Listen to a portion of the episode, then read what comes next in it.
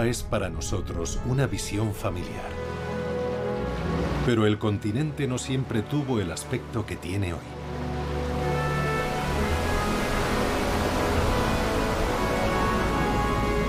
Fueron necesarias fuerzas colosales para dar forma a la Tierra y sus costas. Masas de hielo y agua.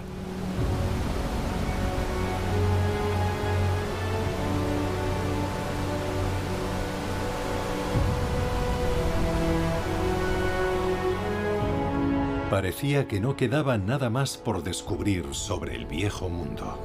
Pero espectaculares descubrimientos científicos han cambiado el modo en que vemos Europa. Sin las edades de hielo, hoy sería un continente muy diferente.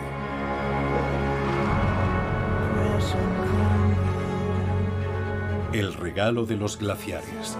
Cómo las edades de hielo dieron forma a Europa.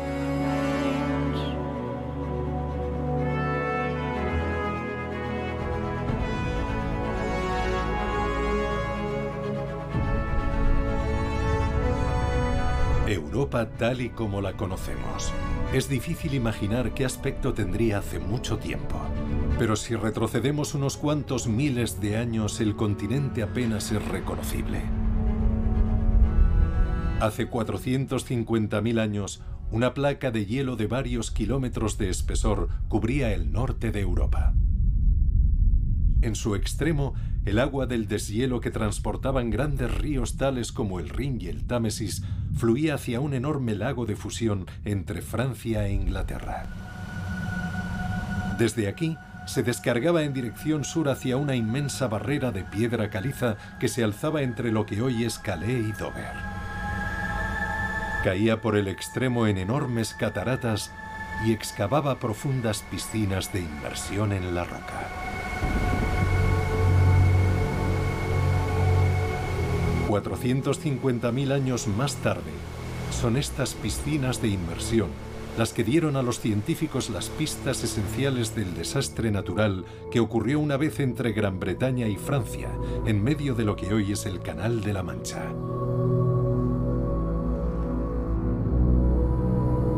En el Imperial College de Londres, el geólogo Sanjeev Gupta ha examinado el lecho marino. Lo que descubrimos era extraordinario porque vimos unos agujeros gigantescos que estaban excavados en la roca en el centro del paso de Calais, que ahora están llenos de sedimentos. Y la única explicación que hemos encontrado del origen de estos agujeros es que había inmensas cataratas. Aquí tenemos enormes piscinas de inmersión que tienen decenas de metros de profundidad. Esta piscina de aquí tiene 90 metros de profundidad, excavados en el lecho marino y varios cientos de metros de anchura. Estas gigantescas piscinas de inmersión requieren unas fuerzas colosales y una catarata igual de grande para crearlas. Lo que nos dicen es que una arista de roca debió de extenderse desde el sureste de Inglaterra hasta el noroeste de Francia, de Dover a Calais. Y lo segundo es que el agua que suministraba a estas cataratas debía provenir de un lago, un lago gigantesco que se encontraba en el nordeste de la cuenca del Mar del Norte. El volumen de agua debió de ser descomunal. El embalse habría tenido alrededor de 2.000 años para llenarse. Los restos de la Gran Barrera aún pueden verse en la actualidad. En Francia son los acantilados cerca de Calais. En Inglaterra los acantilados blancos de Dover. El descubrimiento de Gupta de inmediato planteó nuevas preguntas. La cuestión es, ¿cómo llegó a formarse esa brecha que vemos entre Inglaterra y Francia, el Canal de la Mancha? Se ha propuesto por lo general una erosión lenta, un lento desgaste de esos acantilados que crearon esa brecha a lo largo del tiempo geológico. Pero nuevos descubrimientos bajo el mar revelan cómo se formó esa brecha. Lo que vemos es una especie de garganta excavada en la roca que tiene las paredes lisas y en conjunto sus características parecen ser señales reveladoras de una erosión por enormes inundaciones. La velocidad del agua debió de haber sido de decenas de metros por segundo, fluyendo a través de estos cañones que vemos excavados en el lecho del Canal de la Mancha. Así que habría sido algo muy espectacular si hubiéramos podido ver con nuestros propios ojos la erosión de esa catarata.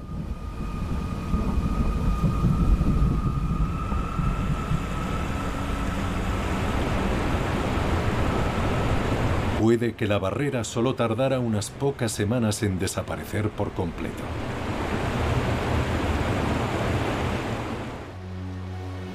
Lo único que queda son los acantilados en Dover y en Calais.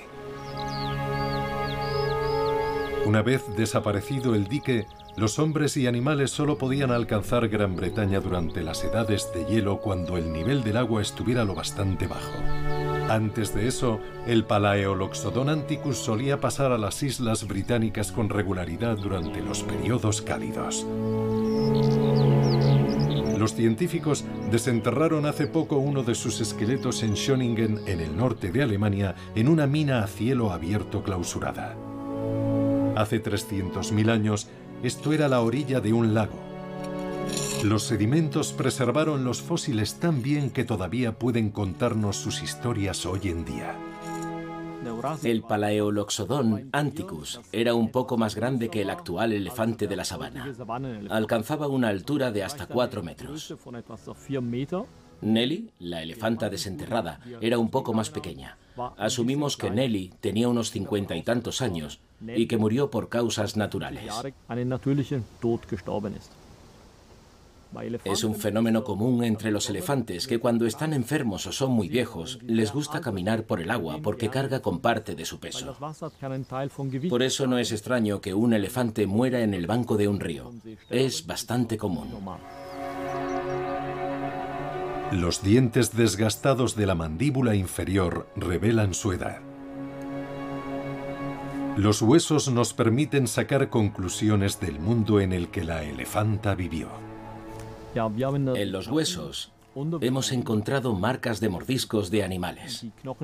Hay evidentes agujeros en los huesos, por lo que concluimos que los hicieron grandes carnívoros. Tenemos que recordar que en aquellos tiempos, aquí, en Europa, en el norte de Alemania, había una gran riqueza de especies.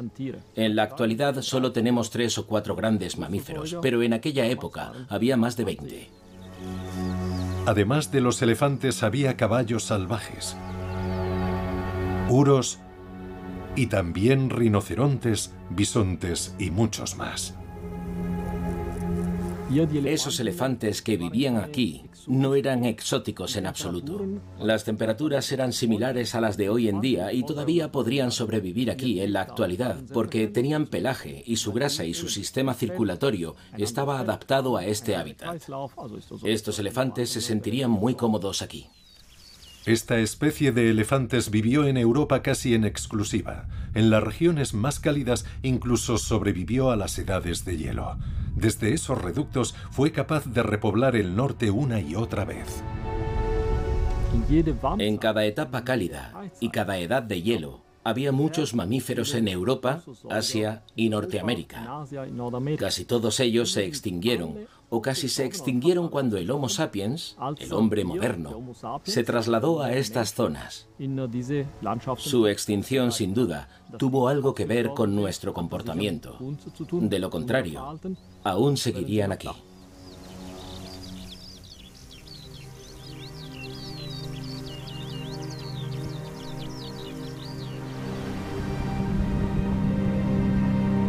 Cuando la barrera de piedra caliza entre Gran Bretaña y Francia cayó hace 450.000 años, grandes partes del norte de Alemania y Dinamarca estaban muy lejos de existir.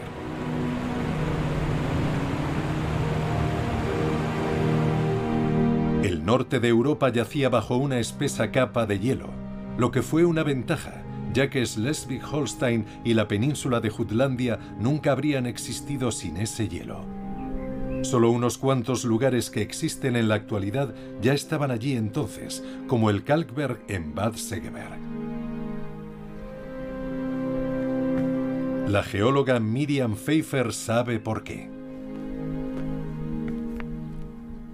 Schleswig-Holstein y la península de Jutlandia están formadas por los detritos que los glaciares de la capa de hielo escandinavo depositaron aquí. Estos glaciares llegaron hasta Gran Bretaña. En su base raspaban la roca y transportaban grandes cantidades de escombros con ellos y los apilaban en lo que hoy es Schleswig-Holstein y Jutlandia. Los surcos que marcan las montañas en Noruega nos dan una idea de la fuerza con la que fueron erosionadas las rocas.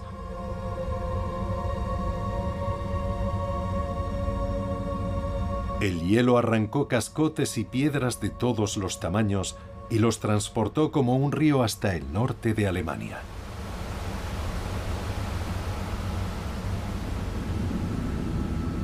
Una gran parte del material que una vez llenó los fiordos por completo ahora puede encontrarse en Schleswig-Holstein y Jutlandia.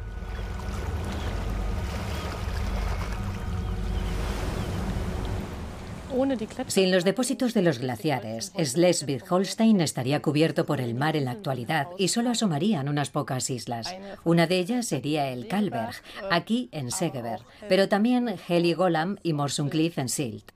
Estas islas en particular, porque fueron empujadas hacia arriba por capas subterráneas de sal.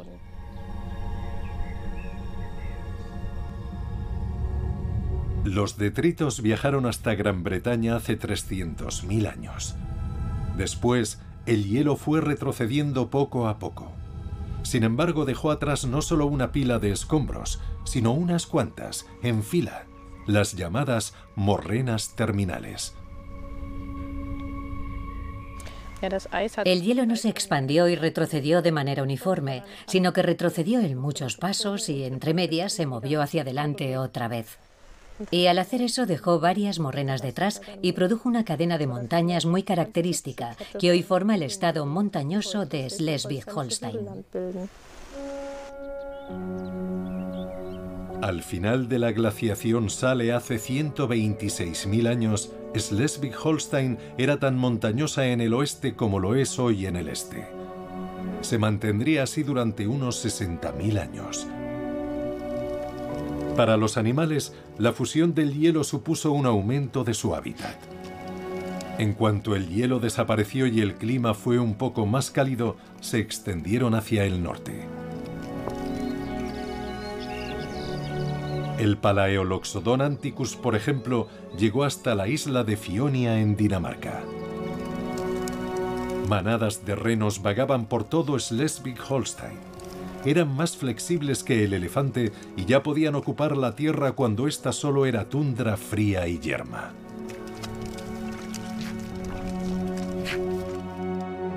La arqueóloga Mara Julia Weber ha investigado la distribución del reno en Schleswig-Holstein. Los renos vivían en la llanura nordeuropea porque aquí encontraban buenas condiciones de vida. Era una tundra con hierbas y algunos líquenes, que son muy importantes para los renos en invierno. Les proporcionaban el alimento que necesitaban. En realidad era un hábitat muy típico de los renos, como se puede encontrar hoy en Canadá o en los páramos de Noruega. O en Escocia. Aquí también solía haber renos. Sin embargo, estuvieron extintos en estas regiones hasta que una iniciativa privada los reintrodujo en 1952. Elizabeth Smith dirige el proyecto y sabe lo importantes que son estos animales para los pueblos del norte. Los renos viven en el hemisferio norte, en todo el Ártico y subártico. En esencia, el hombre nunca se habría trasladado a estas zonas si ellos no hubieran estado allí. Los renos le abastecen de todo al ser humano. Son una fuente de alimento, para muchas tribus una fuente de leche. Las pieles se usan para hacer ropa y tiendas. Son, en definitiva, el animal de granja del norte. En el permafrost, la tundra, vivir de los renos siempre ha sido una de las pocas opciones para sobrevivir a largo plazo. Casi ningún otro animal puede soportar tan bien el frío. El reno es un animal verdaderamente ártico. Lo primero es que tienen un pelaje asombroso. Cada uno de sus pelos está hueco. Y eso es muy importante porque el aire es un buen aislante. Por eso cuando un reno se tumba en la nieve, por ejemplo, no funde la nieve, se mantiene intacta. No dejan salir el calor y no dejan entrar el frío. El reno tiene unos 2.000 pelos por centímetro cuadrado, incluso bajo las pezuñas. Y tienen otro truco que los protege del enfriamiento. Tienen un sistema interesante de contracorrientes. La sangre caliente que baja del cuerpo hacia las extremidades pasa al lado de la sangre fría que sube de ellas y se mezclan. Por lo que el calor vuelve al cuerpo y cuando le tomas la temperatura en las extremidades es más baja en las patas que en el cuerpo. Conservan un calor constante y esto es muy importante para un reno. Mientras que los seres humanos tienen que acelerar el metabolismo por debajo de los 25 grados centígrados para mantener el calor, el límite para el reno es de 40 grados bajo cero. No obstante, a menudo tienen dificultades para hallar alimento bajo la nieve. La dieta de un reno cambia de una manera espectacular a lo largo de las estaciones. En invierno, el reno come líquenes casi en exclusiva, que es un hongo con una relación simbiótica con un alga y que crece en el suelo. Es una de las pocas cosas que crecen bajo la nieve. Y los renos usan sus preciosas y grandes patas para excavar a través de la nieve y alcanzar los líquenes de debajo. Para poder hacer esto, sus pezuñas se transforman dependiendo de la estación. En verano tienen almohadillas blandas, en invierno son duras y angulares para poder raspar el hielo y la nieve. Y los ojos de los renos también se adaptan. Cambian de color para que los animales encuentren alimento con mayor facilidad.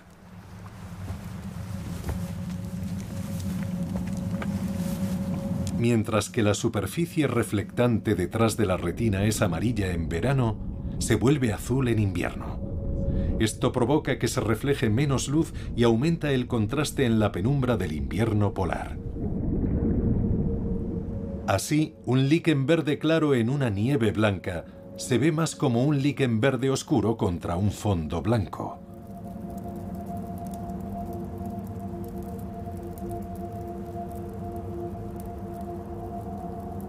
Hace 60.000 años volvió el hielo. Fue el comienzo de la última edad de hielo.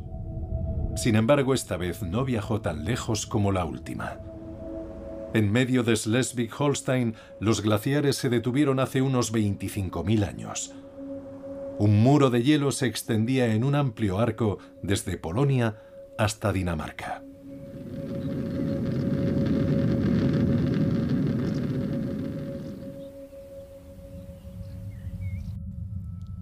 Este glaciar formaba parte, de hecho, de una enorme placa de hielo. Solo vemos las estribaciones en el extremo. Aquí el glaciar tenía unos 300 metros de espesor, eso ya es inmenso.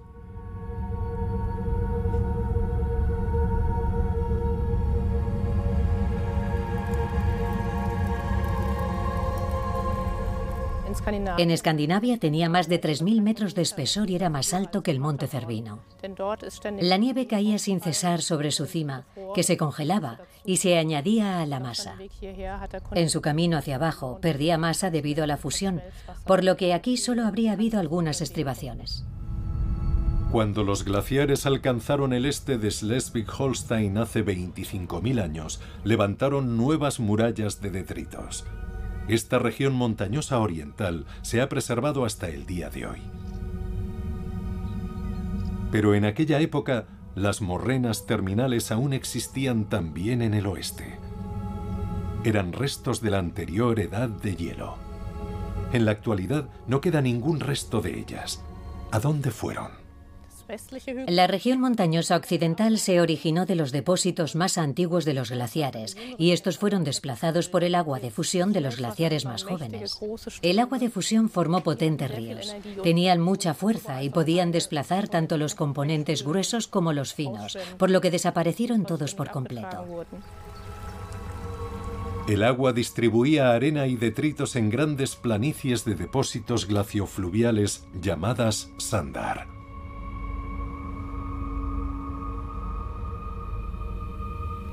Este proceso puede ser simulado en un experimento.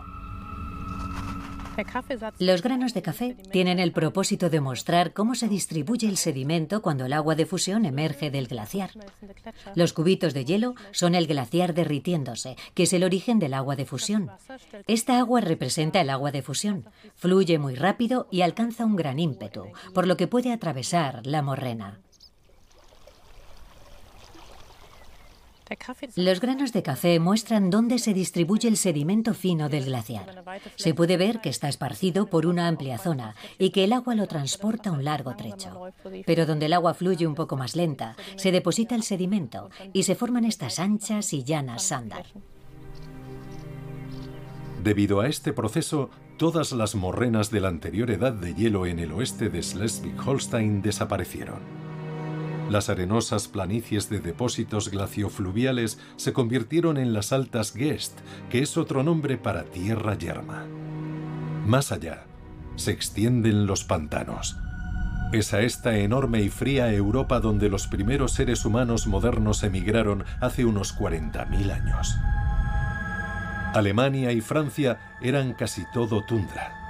Hacía tanto frío que había un animal viviendo aquí que hoy en día solo puede encontrarse al norte del círculo polar ártico. El búho nival. Su rastro puede encontrarse en el sur de Francia. Estas aves parecen haber impresionado a los seres humanos de la edad de hielo. Eran los cazadores de la llamada cultura magdaleniense que vivían en Francia. Algunos de sus grabados rupestres se dice que representan búhos nivales.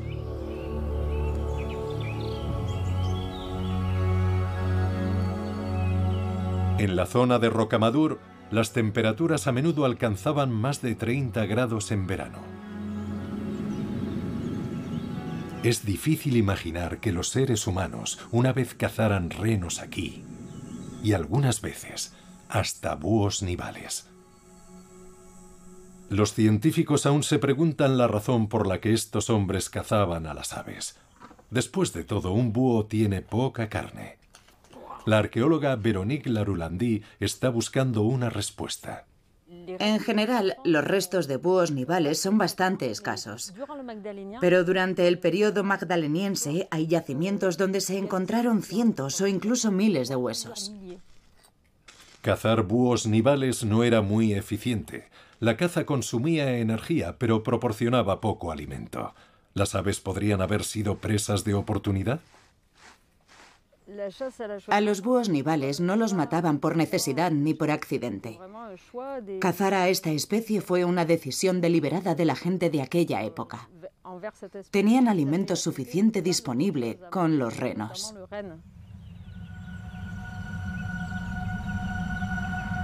En el Valle del Dor se encuentra la cueva de Comquilier. Este lugar puede ayudar a resolver el misterio de los búhos nivales. En esta cueva se han encontrado muchos objetos del periodo magdaleniense. Entre ellos había muchos huesos de renos, pero también de búhos nivales.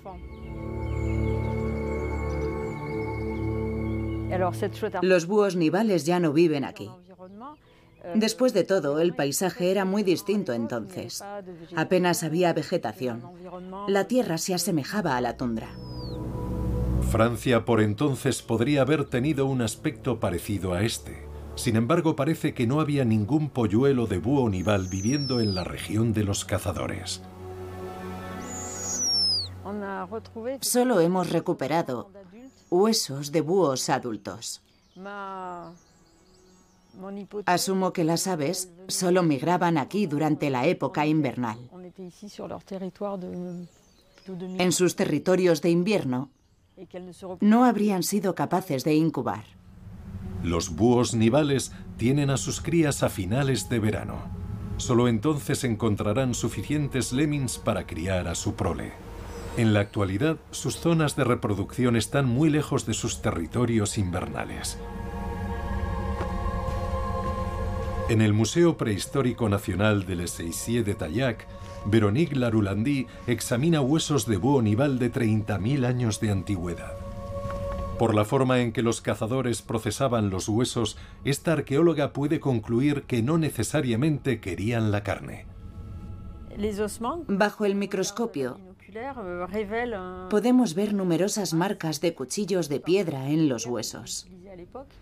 Estos son trabajos muy meticulosos.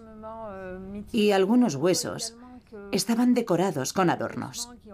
Pero estas personas tenían un interés muy especial que nos deja perplejos. Estaban interesados sobre todo en las garras. Las desprendían y se las llevaban con ellos en su migración.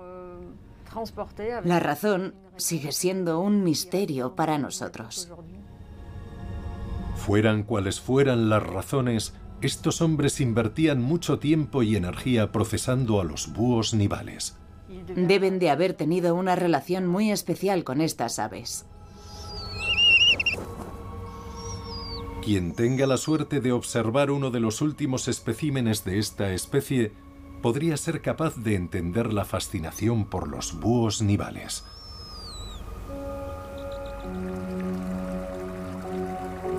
Incluso en el mundo de las edades de hielo había estaciones. Y no son solo los búhos nivales los que pasan el invierno en un lugar diferente al del verano. Los renos también se trasladan al norte en la estación cálida.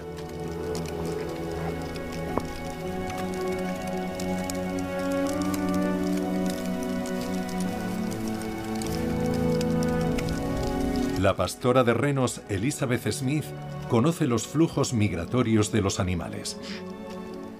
Los renos reaccionan a las estaciones porque hay un cambio en la vegetación, un cambio en la dieta. Una vez que empieza a llegar la primavera, los renos se mueven hacia el norte a medida que ésta avanza. Cada vez que se mueven hacia el norte encuentran un poco de vegetación nueva para pastar. Cuando ya están allí, pasan el tiempo paciendo antes de volver a bajar poco a poco en el otoño, durante la época de celo, hasta llegar a los terrenos de invierno otra vez. Del mismo modo, las manadas de renos se trasladaban por todo el norte de Alemania durante la Edad de Hielo. Lo seguían los cazadores de la llamada cultura de Hamburgo. La arqueóloga Mara Julia Weber y sus colegas excavaron uno de sus campamentos en Frisia del Norte. Estos hombres eran cazadores y recolectores que estaban en constante movimiento durante todo el año. No permanecían en un lugar, pero iban a ciertos lugares en ciertas fechas donde esperaban tener buenas condiciones de caza. Estamos asumiendo que estas personas planificaban con exactitud cuándo y dónde iban a poder cazar renos con facilidad. Es muy práctico que los renos tengan rutas relativamente predeterminadas en sus migraciones. Los hombres en aquel tiempo sabían aprovechar esto. En especial Arenshoft. Es un ejemplo donde tenemos unos 20 yacimientos de la cultura de Hamburgo en un lugar idóneo para la caza. Esto sin duda no es una coincidencia. Esto es algo que estamos viendo una y otra vez, que los campamentos se localizaban en lugares donde habría algo como un cuello de botella, un valle estrecho. En cuanto a la cacería, tenemos ejemplos en Groenlandia que han inspirado nuestra idea de cómo se cazaba en Arenshoft.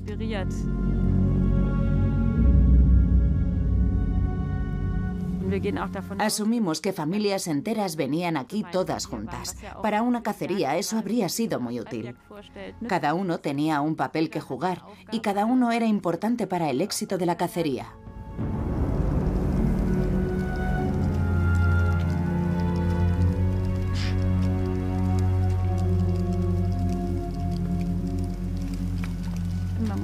Los renos son cortos de vista, pero tienen un buen sentido del olfato, por lo que tendrían que posicionarse de tal manera que no pudieran detectarlos desde muy lejos.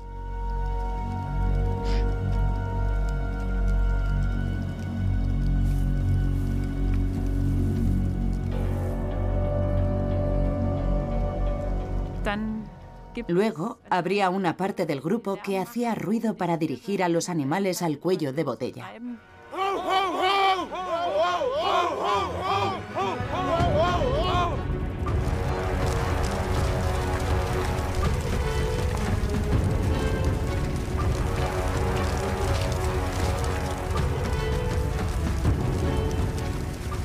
Los renos tienen otra característica importante.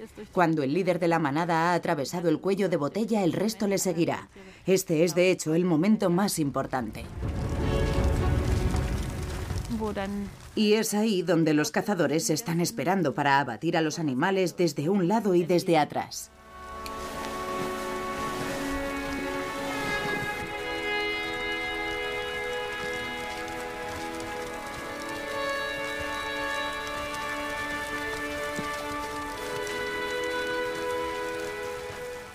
Es de esta manera bien organizada como tenemos que imaginar una cacería. Por supuesto, la supervivencia del grupo dependía de cómo resultara. Los cazadores de la cultura de Hamburgo. Rastros de ellos pueden encontrarse en los Países Bajos, Dinamarca, Polonia e incluso en Escocia.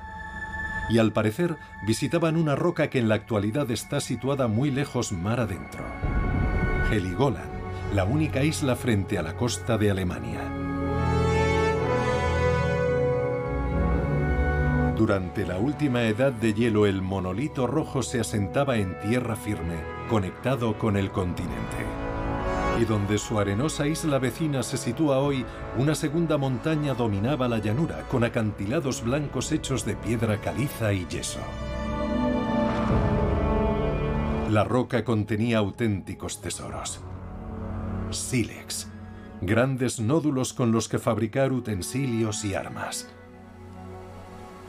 Y el sílex de Heligoland tenía otra característica especial. En su interior, algunos de los nódulos no eran grises, sino rojos.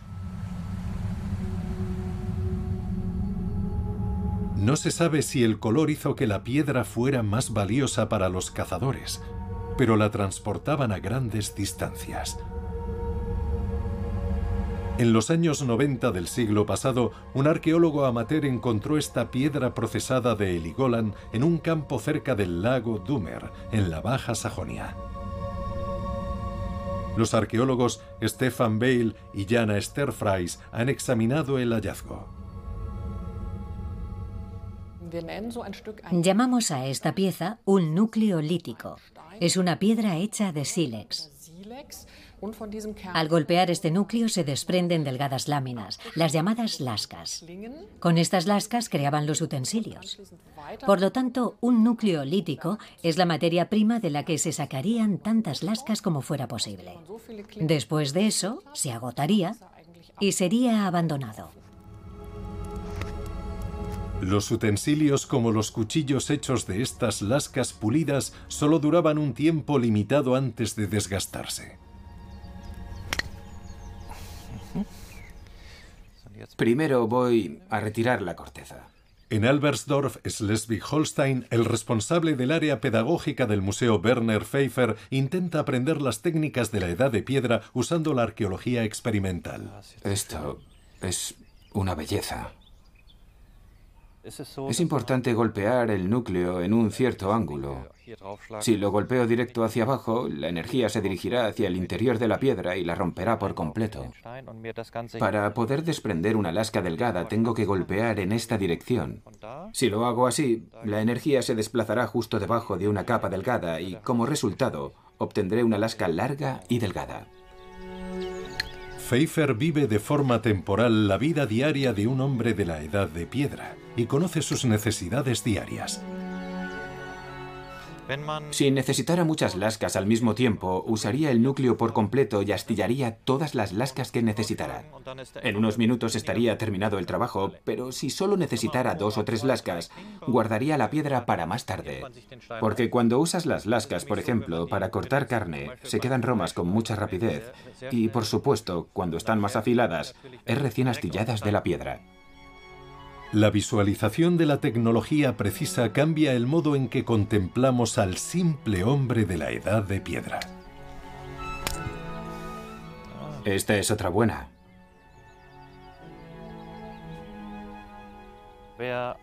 Una persona que puede astillar excelentes lascas pequeñas de una piedra no puede ser tonto ni torpe. La tarea depende de muchas habilidades y, por encima de todo, tiene mucho que ver con la comunicación. Esta habilidad se aprende al cabo de muchos años. Por supuesto, cualquiera puede golpear una piedra contra otra y de algún modo sacar un canto afilado de ella. Pero para crear lascas a propósito, con un filo muy específico, esta gente tenía que ser al menos tan inteligente como nosotros. Las casechas de sílex de Heligoland son escasas. En todo el norte de Alemania solo hay alrededor de una docena de artefactos de la edad de piedra hechos de sílex de Heligoland. Los utensilios de sílex gris son bastante comunes. Los arqueólogos que trabajan con Jana Esther Fries los encuentran con regularidad. El núcleo lítico de Heligoland es algo muy especial. Lo que tiene de especial es que lo encontraron en Dame. Este núcleo lítico debe haber viajado desde Heligoland hasta el lago Dumer. Esto es muy insólito. Por supuesto, de inmediato se plantea la pregunta de cómo llegó allí. ¿Alguien caminó desde el lago Dúmer a Heligoland para buscar algo como esto? ¿La gente de Heligoland viajaba para cambiar estas piedras por otra cosa? ¿Pasó por varias manos? Esa también sería una posibilidad. Después de todo, Heligoland está a unos 200 kilómetros de distancia del yacimiento cerca de Dame. Por aquel entonces esto era una distancia considerable. La búsqueda de pistas se parece al trabajo detectivesco.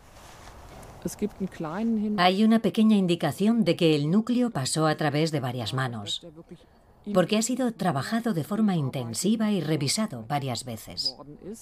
Todo esto pudo haberlo hecho la misma persona, pero eso no es muy probable. Quien recogiera la piedra de Heligoland es probable que la transportara a una distancia corta y luego se la pasara a otra persona.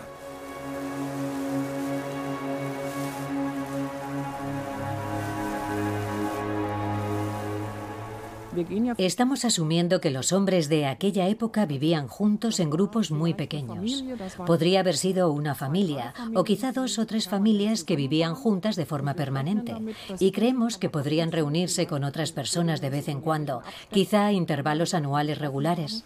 En estas ocasiones se intercambiaban cosas, se contaban noticias y se transmitían conocimientos.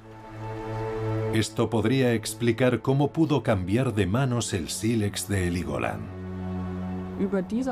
A través de estos intercambios, el uso de técnicas podía extenderse a distancias muy largas y los materiales podían transferirse a varios cientos de kilómetros.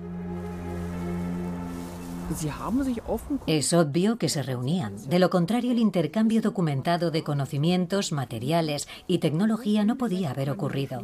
De manera indirecta podemos concluir que había redes de contactos. Incluso en estos tiempos que siempre imaginamos muy muy simples, la gente estaba en contacto a distancias muy largas. Y este hallazgo de Dame es prueba de ello. Hace unos 15.000 años, Europa comenzó a calentarse sobre todo en verano. Todo el continente estaba cambiando. Lo que antes era tundra poco a poco estaba pasando a ser estepa arbustiva. No era bosque denso, porque los herbívoros se movieron al norte también junto con las plantas. Europa estaba llena de grandes mamíferos que mantenían abierto el paisaje. Los caballos salvajes la recorrían en grandes manadas. Los ciervos comunes todavía vivían solo en la estepa. Y había un animal que ha desconcertado a los científicos durante mucho tiempo. El bisonte europeo. No había indicios de estos grandes mamíferos en Europa hasta hace unos 12.000 años. ¿De dónde vino el bisonte de pronto? El arqueólogo Gilles Toselo reproduce las cuevas más famosas de Francia y se ha encontrado una amplia variedad de representaciones del bisonte. Las diferencias entre los bisontes que se representan en las pinturas paleolíticas de hace 40.000 años y los de hace 10.000 son muy pronunciadas. Sobre todo el tamaño de la zona de los hombros muestra diferencias, igual que la longitud de los cuernos, que pueden ser más cortos o más largos. Para Toselo, las diferencias no son el capricho de los artistas de la Edad de Piedra. Los bisontes en las pinturas de las cuevas pueden dividirse más o menos en dos categorías. La principal diferencia se hace evidente cuando comparamos los dos tipos de bisontes que encontramos en las pinturas rupestres. Aquí tenemos un bisonte con un cuerpo largo y cuernos bastante cortos. Se puede distinguir con facilidad de su primo, porque este tiene los hombros mucho más altos y sobre todo unos enormes cuernos en forma de media luna que sobresalen a mucha distancia de la cabeza. Durante mucho tiempo esas diferencias fueron desestimadas. Se podría decir que la destreza artística de la gente de la Edad de Piedra no se tomaba en serio. Eso cambió cuando un equipo de investigación de la Universidad de Adelaida sometió los huesos fosilizados de bisontes a un análisis de ADN. Al mirar las pinturas en las cuevas, siempre hemos asumido que eran el resultado de una interpretación artística libre. Lo sorprendente ahora es que estas representaciones no están tan basadas en la interpretación, sino que muestran dos especies distintas que están reproducidas de una manera bastante realista. Una de las especies es el ahora extinto bisonte estepario. La otra es un pariente cercano del bisonte europeo.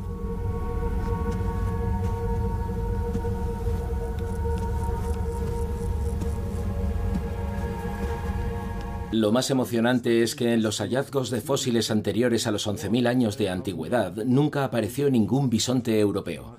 Los científicos siempre nos hemos preguntado qué había antes de eso. Antes de esa época solo teníamos hallazgos del bisonte estepario. El bisonte europeo apareció de repente, por decirlo así. Con el descubrimiento científico eso estaba a punto de cambiar. Como resultado del estudio, descubrimos un linaje desconocido que llamamos bisonte X. Lo que más nos sorprendió del análisis genético del nuevo bisonte X fue que, por una parte, era un tanto similar al genoma del bisonte estepario, pero por otra parte, también tenía similitudes con los uros, un 90% de bisonte estepario y un 10% de uro. Y pudimos establecer, más o menos, cómo tuvo lugar el cruce. Fueron bisontes esteparios macho los que se aparearon con uros hembra hace unos 120.000 años. Y esto ocurrió a pesar de que los uros machos protegieran sus manadas tan bien como lo hace este toro. Pertenece a un grupo de bóvidos taurus que se dice que se parecen a los uros.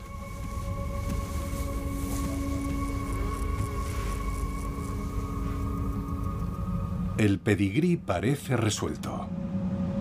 Bisontes esteparios macho se aparearon con hembras de uro y engendraron el linaje del bisonte X, del que en algún momento surgió el bisonte europeo. El bisonte estepario se extinguió hace alrededor de 12.000 años. Los uros le siguieron en el siglo XVII, cuando el bisonte X ya había desaparecido hacía mucho tiempo. En la actualidad solo queda el bisonte europeo. El mamífero más grande de Europa se ha vuelto escaso. Solo quedan unos pocos individuos en la naturaleza.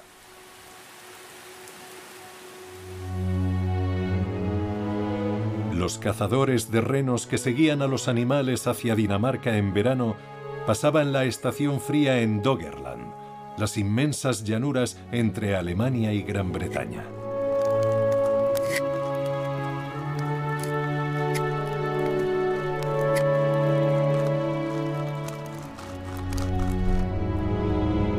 Una catástrofe se cernía frente a la costa de Noruega.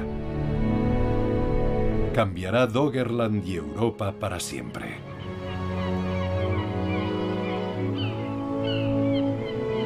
Y también afectará a la costa británica.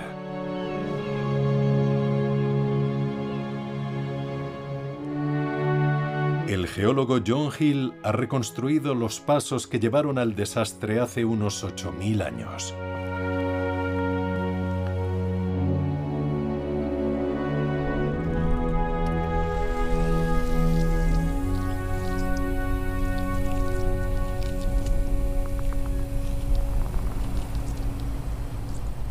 Frente a la costa noruega hubo un enorme deslizamiento de tierras bajo el mar. Es difícil de imaginar lo grande que era este deslizamiento. Tenía 3.000 kilómetros cúbicos. Si quisiéramos coger esa cantidad de sedimento y colocarlo en Reino Unido, cubriríamos la totalidad de Reino Unido con 10 metros de arena. Y este deslizamiento tan enorme como era, generó un tsunami que impactó en todo el Atlántico Norte y todo el Mar del Norte al mismo tiempo. El científico utilizó un modelo por ordenador para simular el rumbo del tsunami. Podemos ver que el deslizamiento, moviéndose hacia abajo, es una onda positiva que se dirige hacia Groenlandia y que va a una velocidad increíble. Más o menos a la velocidad de un avión jumbo. Y luego vemos también la onda negativa volviendo hacia Noruega. Y entonces la onda desde Noruega se dirige hacia el Mar del Norte. Debía de tener de 2 a 5 metros de altura cuando golpeó las tierras bajas de Doggerland en aquel momento. Vemos aquí el azul, que es la onda saliendo, y luego esta gran onda roja, que son las ondas positivas que inundan la isla. Luego hay un puñado de ondas más pequeñas que vuelven.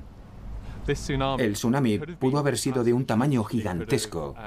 Pudo haber inundado del 30 al 40% de la isla. Si había comunidades costeras viviendo en el extremo norte de Doggerland en aquel tiempo, habrían recibido una inmensa cantidad de agua. El banco Dogger fue desbordado por completo y las olas también alcanzaron las costas. Si había gente viviendo allí, habría sido un acontecimiento traumático, me imagino. Una de las cosas que sabemos del tsunami es que es probable que ocurriera en otoño.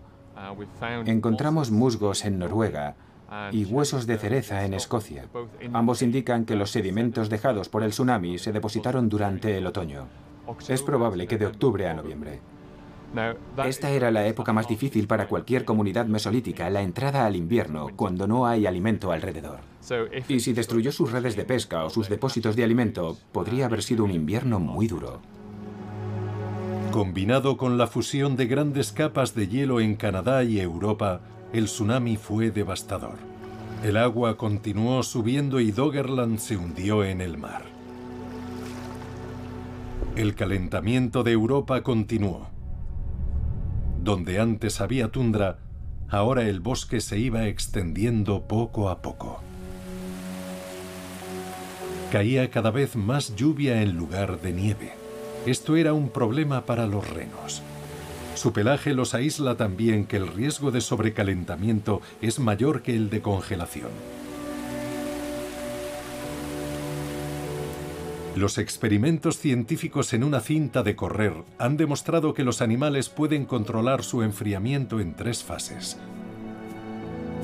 En la primera, aceleran el ritmo respiratorio hasta las 260 respiraciones por minuto. El aire que entra enfría la sangre en las fosas nasales que es bombeada de nuevo al interior del cuerpo. Si esto no es suficiente, jadean como los perros con la lengua colgando. La evaporación enfría la sangre y la sangre que fluye a la lengua puede incluso aumentar para una mayor eficacia. No obstante, si la temperatura del cerebro se aproxima a los 39 grados centígrados, pasa a ser crítico. En ese momento hay una tercera fase en la que el cuerpo dirige sangre fría de la nariz a una red de vasos sanguíneos en la cabeza. Aquí también los animales tienen un intercambiador de calor la sangre fría refresca la sangre caliente que fluye del cuerpo al cerebro. En su hábitat frío este sistema de refrigeración es suficiente si deben escapar de un depredador. Pero en Europa Central, donde las temperaturas estaban aumentando, no ayudaba mucho. Aquí desaparecieron. El bisonte europeo podía soportar el calor mucho mejor que el reno se enfrentaban a un problema diferente. Las estepas en las que pastaban poco a poco estaban siendo sustituidas por matorrales y bosques. Consiguieron adaptarse. Los habitantes de las estepas se convirtieron en animales del bosque. El hielo ha desaparecido de Europa en su mayor parte pero la faz del continente aún está cambiando. Las costas del mar Báltico cambiaron su curso varias veces. La geóloga Miriam Pfeiffer Observa el fiordo Flensburg lleno de agua y reflexiona sobre el hecho de que por entonces era tierra firme. Estos cañones y fiordos los formaron lenguas de glaciares que se movieron desde Escandinavia hasta Alemania y arrancaron muchas rocas. Cuando se derritieron, dejaron barrancos que se llenaron de agua cuando el nivel del mar volvió a subir. Solo hace 7.000 años que el mar Báltico tiene su forma actual.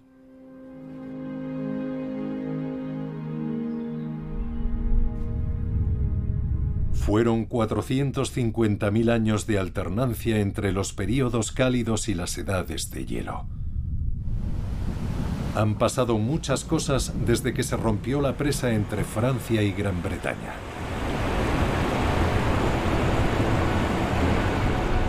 Europa es un continente formado por las edades de hielo. Un regalo de los glaciares. Los hombres han cambiado de estrategia. En lugar de ser cazadores y recolectores, ahora son agricultores. Incapaces de conseguir la vitamina D de las presas que cazaban, su tono de piel se volvió más claro para producir esa vitamina a partir de la luz solar.